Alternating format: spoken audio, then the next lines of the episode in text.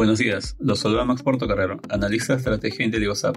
El día de hoy, martes 9 de agosto, los mercados alrededor del mundo obtienen rendimientos negativos, debido a reportes corporativos que no superaron las expectativas de los inversionistas.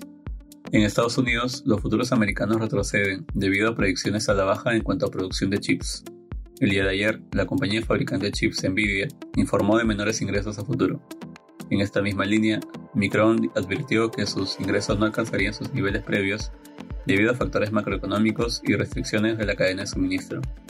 Por otro lado, la empresa Novavax retrocedió poco más de 30%, luego de recortar su predicción de ingresos para el año ante una menor demanda de sus vacunas contra el COVID-19. En el terreno económico, la productividad no agrícola se contrajo nuevamente en el segundo trimestre del año. Sin embargo, esta cayó en menor magnitud. En la eurozona, las bolsas europeas muestran rendimientos negativos a medida que los inversores centran su atención en el dato de inflación de Estados Unidos y el ritmo potencial de endurecimiento en la política monetaria de la Fed. Por otro lado, los resultados corporativos continúan impactando en el desempeño de los mercados de la región. De este modo, la minorista de viajes Dufry lideró las ganancias en el Stock 600, mientras que la compañía IWG retrocede debido a sus respectivos informes de beneficio del primer semestre.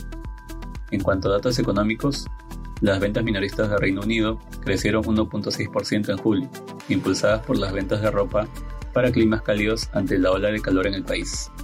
En Asia, las acciones mostraron comportamientos diferenciados. El Nikkei retrocedió 0.88%, mientras que el índice chino de Shanghai cerró al alza en 0.32%. Las acciones de SoftBank cayeron alrededor del 7% luego de reportar una pérdida de 21.680 millones de dólares en el segundo trimestre del año. Por otra parte, Alibaba ha solicitado cambiar su estado de cotización en Hong Kong de secundario a primario, con lo cual la acción de la empresa avanzó al final de la jornada.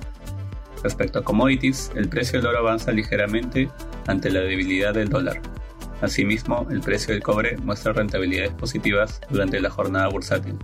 Finalmente, el petróleo sube, ubicando el precio del crudo alrededor de los 92 dólares por barril WTI.